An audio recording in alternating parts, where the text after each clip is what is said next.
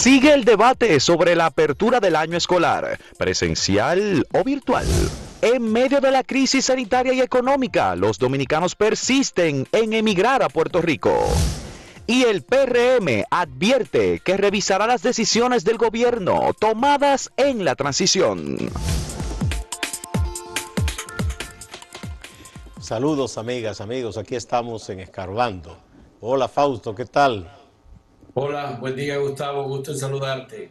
Bueno, yo creo que el tema principal eh, tiene que ser lo del año escolar. Eh, al comenzar esta semana se tendrán que tomar decisiones, tal vez hay una búsqueda de consenso, tanto de parte del próximo ministro, el doctor Roberto Fulcar, que ha estado visitando a organizaciones eh, privadas, al sindicato de los profesores, ha estado escuchando diversas propuestas para ver si se deciden por la apertura habitual o si se empieza de manera virtual el año escolar. Algunos plantean una especie de híbrido, porque dicen que hay colegios que tienen las condiciones tal vez para recibir los alumnos y mantenerlos a cierta distancia y la mayoría se sabe que no.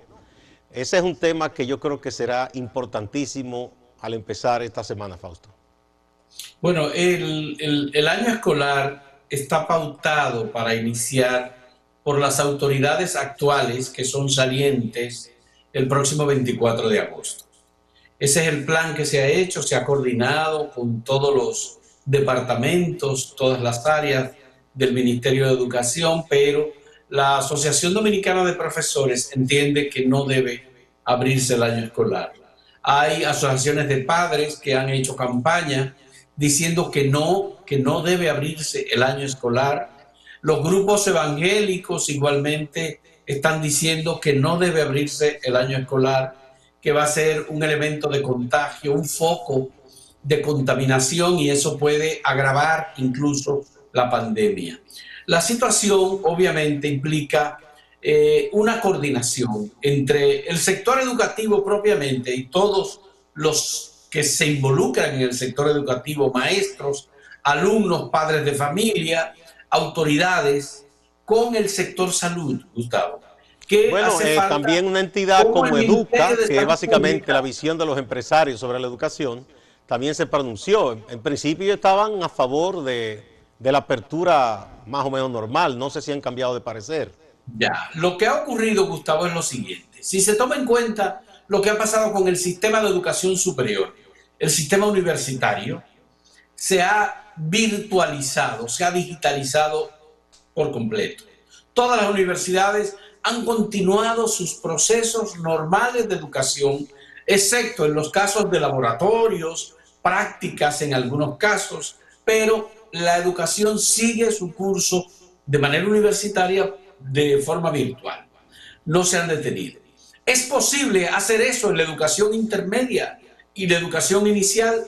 Probablemente no, porque la educación intermedia es una educación masiva que involucra millones de jóvenes y millones de estudiantes. Muchos, en el caso del sistema público, de escasos recursos. Otros de eh, ingresos medios que pueden tener acceso a computadores, acceso a Internet, que pueden tener acceso a un software el Ministerio de Educación tiene los software, el Ministerio de Educación ha adquirido más de 650 mil computadores personales para distribuirlos en todo el sistema educativo de República Dominicana, con el programa República eh, Digital. Esto eh, implica también la adquisición de pantallas táctiles, que son pantallas para ser utilizadas en diferentes momentos y lugares ya hubo programas pilotos. Habría que ver, analizar la capacidad que tiene el Ministerio de Educación de manera virtual de conectar todo el sistema educativo dominicano. Y otra cosa, Fausto, es la parte eh, que sustenta todo eso, que es tener un, el acceso al servicio de electricidad estable, porque probablemente, probablemente hay niños, niñas, de familias que viven en zonas rurales en donde apenas llega la energía o esté disponible la energía eléctrica. Entonces todo eso hay que ver que eso eh, tengan acceso estable a esa energía porque entonces no podrán eh, participar de las clases a distancia. Igual las universidades, la UAS, por ejemplo, que es la más poblada, hay jóvenes estudiantes que viven en condiciones que no tienen acceso en sus casas, por lo menos, a poder conectarse y recibir docencia de manera virtual. Esas cosas habría que resolverlas. Por supuesto, incluso Gustavo, hemos visto casos de estudiantes en universidades privadas que no tienen acceso a computadores, que se conectan vía teléfonos móviles, teléfonos celulares. Hay jóvenes con teléfonos celulares que incluso no tienen ni siquiera posibilidad de pagar el acceso a Internet. Entonces, todo esto hay que discutirlo. Aquí hace falta eh, sincerizar algunas cosas. Por ejemplo, entregaron todos los suplidores, los computadores comprados por República Digital para el sistema de educación superior o el sistema de educación tradicional dominicano. Bueno, si no lo eh, han hecho, más que nunca se les debe exigir que cumplan. Bueno, pues hay casos que no están claros, Gustavo, en ese sentido. Sí, eso, hay que resolverlo. El Ministerio de Educación entregó computadores antes de dar la información y de otorgar el entrenamiento adecuado a los jóvenes estudiantes. Lo hizo en medio de la campaña electoral. Y a los maestros también. Hay maestros que hay que ponerlos al día en cuanto al uso de la tecnología. 90 mil computadores para los maestros, que son computadores de mayor rendimiento, de mayor capacidad, con unos programas diferentes de los programas que debían tener los de los estudiantes. Se entregaron esos computadores. Entonces, ¿qué hemos hecho? Hemos, lamentablemente, para el sistema de educación pública, hemos invertido las cosas. Hemos entregado los computadores antes de dar el entrenamiento y esos computadores se entregaron por razones políticas y electoreras, nada más. Entonces, es lamentable que haya sido así, pero todo eso hay que corregirlo. Esa es una tarea que corresponde al nuevo ministerio o al nuevo ministro de Educación y al nuevo Por otro lado, Fausto, eh, hay advertencia de educadores incluso, gente muy comprometida con la educación, que ha dicho, señores, lo más importante es la salud de la comunidad educativa, es decir, de maestros, alumnos, de los padres, o sea, que sea como fuere, si se tiene que posponer el comienzo o si se puede empezar en una parte y la otra después, hay que hacerlo, porque la salud es primero. Bueno, eh, nos están pidiendo la primera pausa, Fausto. Sí, el plan ha sido proyectado por el Ministerio de Educación actual, comenzar el año escolar con la educación secundaria. Es decir, los alumnos de la educación secundaria del nivel público y también los del nivel privado, pero de manera virtual. No sé cómo habría que hacerlo. La idea es bueno, que falta se que se trabaje todavía más en, ese tema que es fundamental. El, nombrado nuevo ministro, doctor Foucault, ha estado consultando. También hay una comisión de transición de las actuales autoridades con las, actualidades, con las autoridades entrantes. Todo eso hay que discutirlo bien porque no se puede exponer a la comunidad educativa. Fausto, vamos a una primera pausa. Ahí está la pregunta que la dejamos para que la gente comience a responder en hashtag acento pregunta. ¿Considera usted que el mundo perdió la batalla contra la COVID-19? Ustedes pueden responder en Twitter, en YouTube y en Facebook.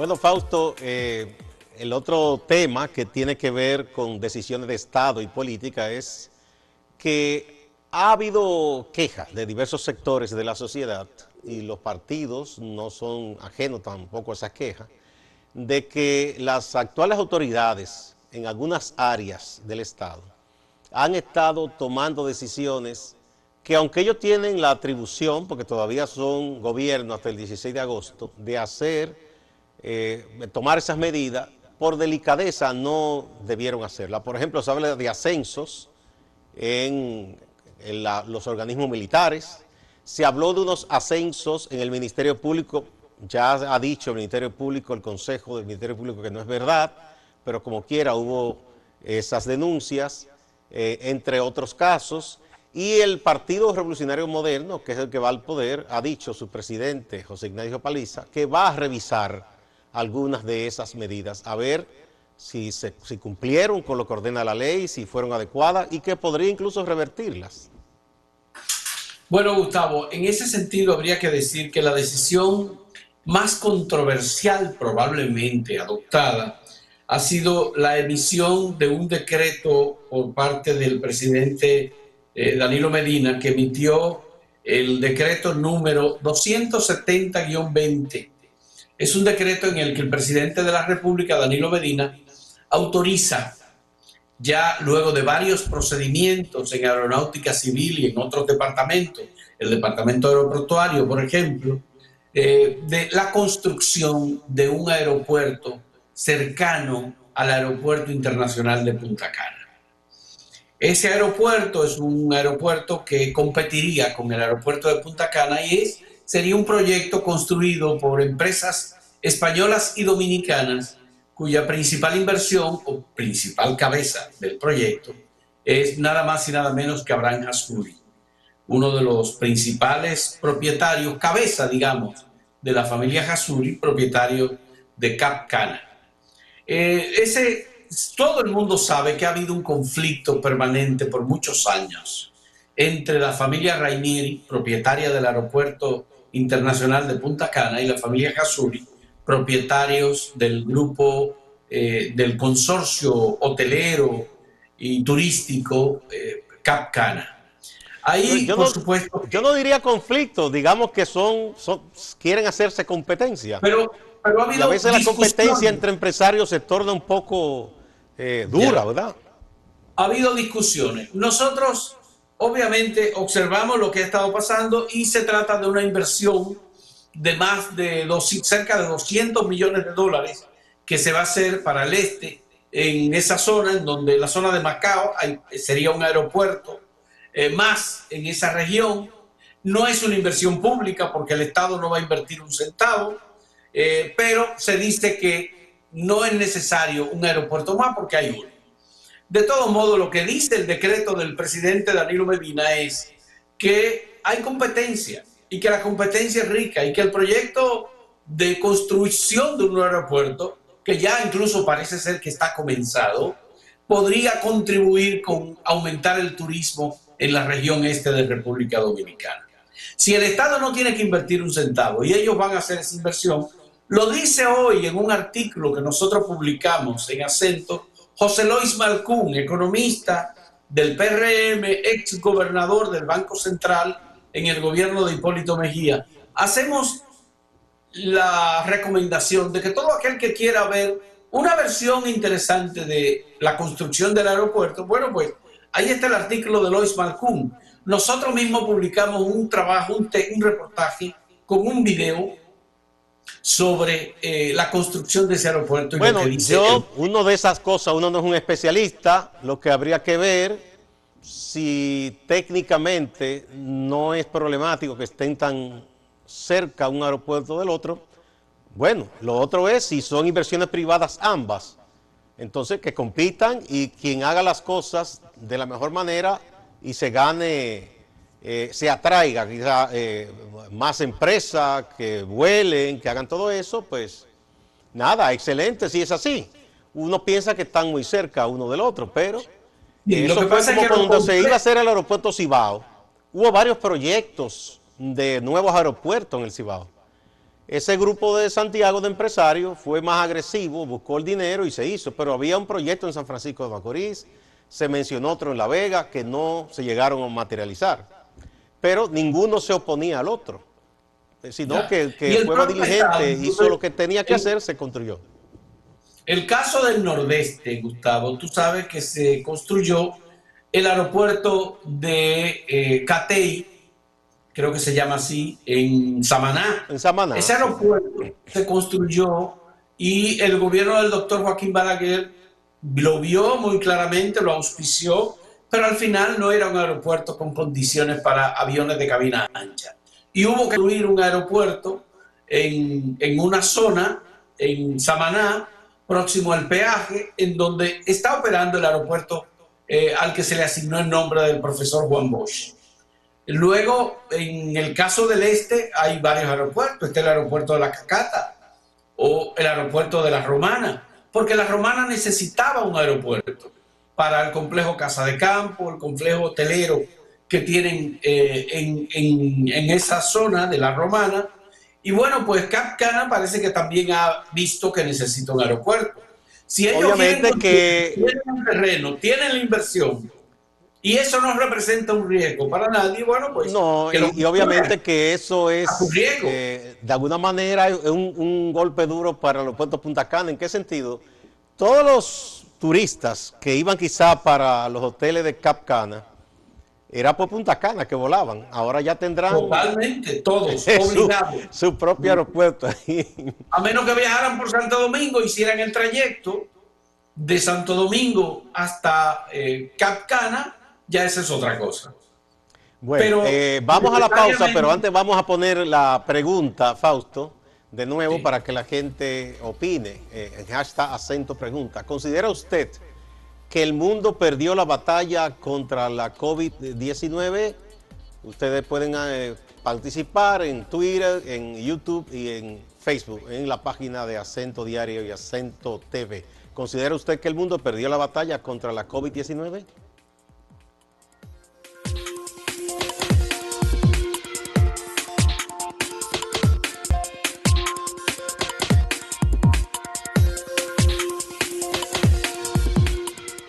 Vamos a ver eh, qué han dicho nuestros amables televidentes ante la pregunta que les planteamos. Si piensan que el mundo ha, perdido la batalla contra la COVID, Fausto. Bueno, dice Milka García a través de YouTube. Dice, el mundo sí, pero Dios no. No y no. Que Dios no ha perdido esa batalla. Bueno, tenemos a Franklin Severino en YouTube que dice no hemos perdido la batalla porque se están desarrollando, no hemos perdido la batalla porque se están desarrollando varias vacunas y hay algunas que ya están probadas y listas para producirse en grandes cantidades. Eh, la otra respuesta es de yo mismo, eh, que dice sí, es desesperante escuchar en las clínicas a los galenos decir esto está fuera de control a través de Twitter y a través de Twitter también Piri. Dice, creo que sí, cada día es menos alentadora la situación. Bueno, veamos otra de las respuestas que hemos tenido a nuestra pregunta, esta de Miguel. Dice, hace rato se reducirá considerablemente la población mundial y que conste que el segmento afectado es el envejeciente y los con problemas de salud.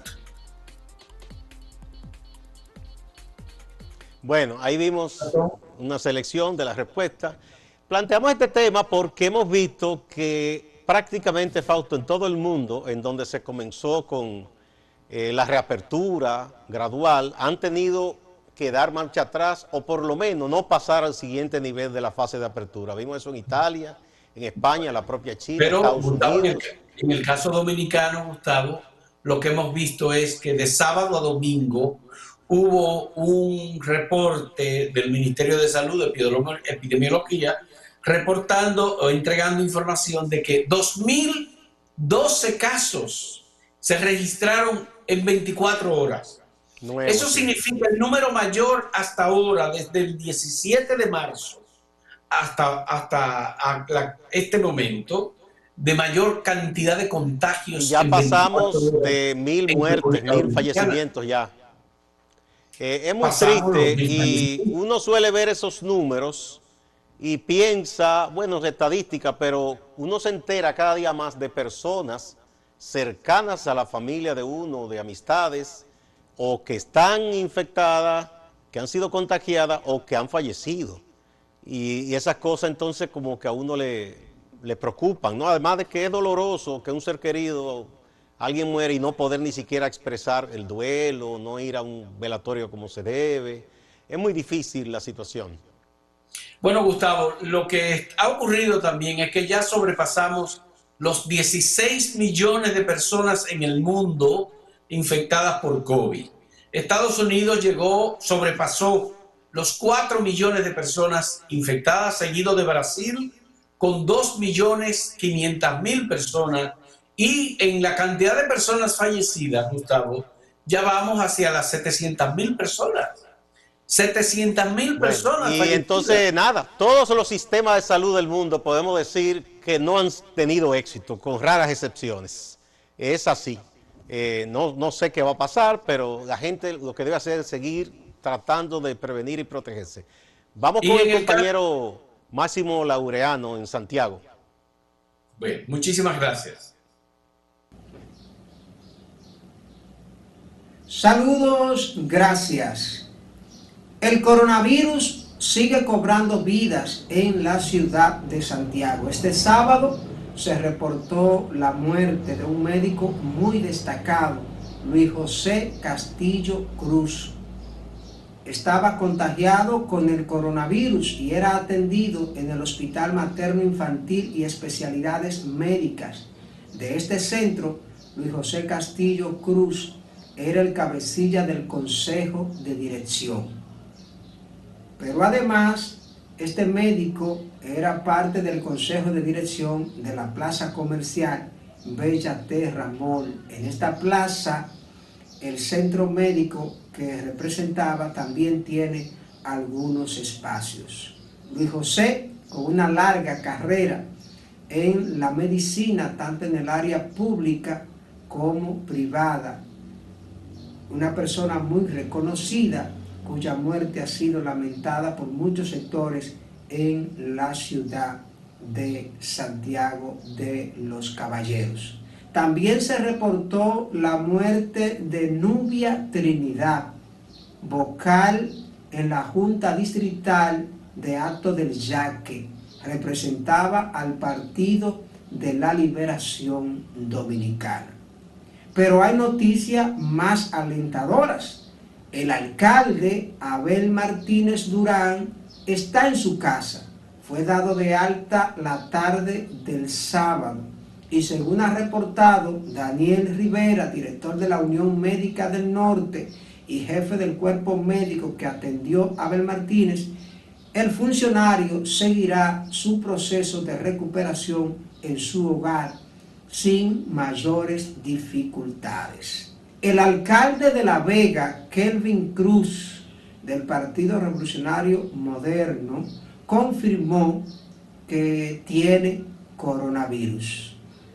Sectores de Santiago han estado llamando a la democratización de las pruebas PCR para que se puedan detectar los casos y tratar a tiempo a las personas. De esto nos habla en su red social de Twitter Fernando Capellán.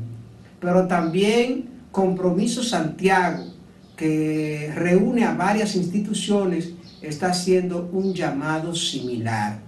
Harán un programa especial a través de la plataforma de Internet para reunir a representantes de varios sectores para que hagan propuestas, para que planteen posibles soluciones a esta situación del coronavirus en Santiago. Hablando de política, hay unos, hay unos candidatos que participaron en las elecciones congresuales del 5 de julio que se pronunciarán ante la Junta Electoral de Santiago, porque ellos dicen que le hicieron trampa. Pertenecen al Partido Reformista Social Cristiano y a otras organizaciones. Ellos van a presentar la instancia que llevaron al Tribunal Superior Electoral para hacer su reclamo. Pendiente de todo lo que ocurre desde Santiago y la región del Cibao. Mantenga la sintonía con la programación de Acento TV.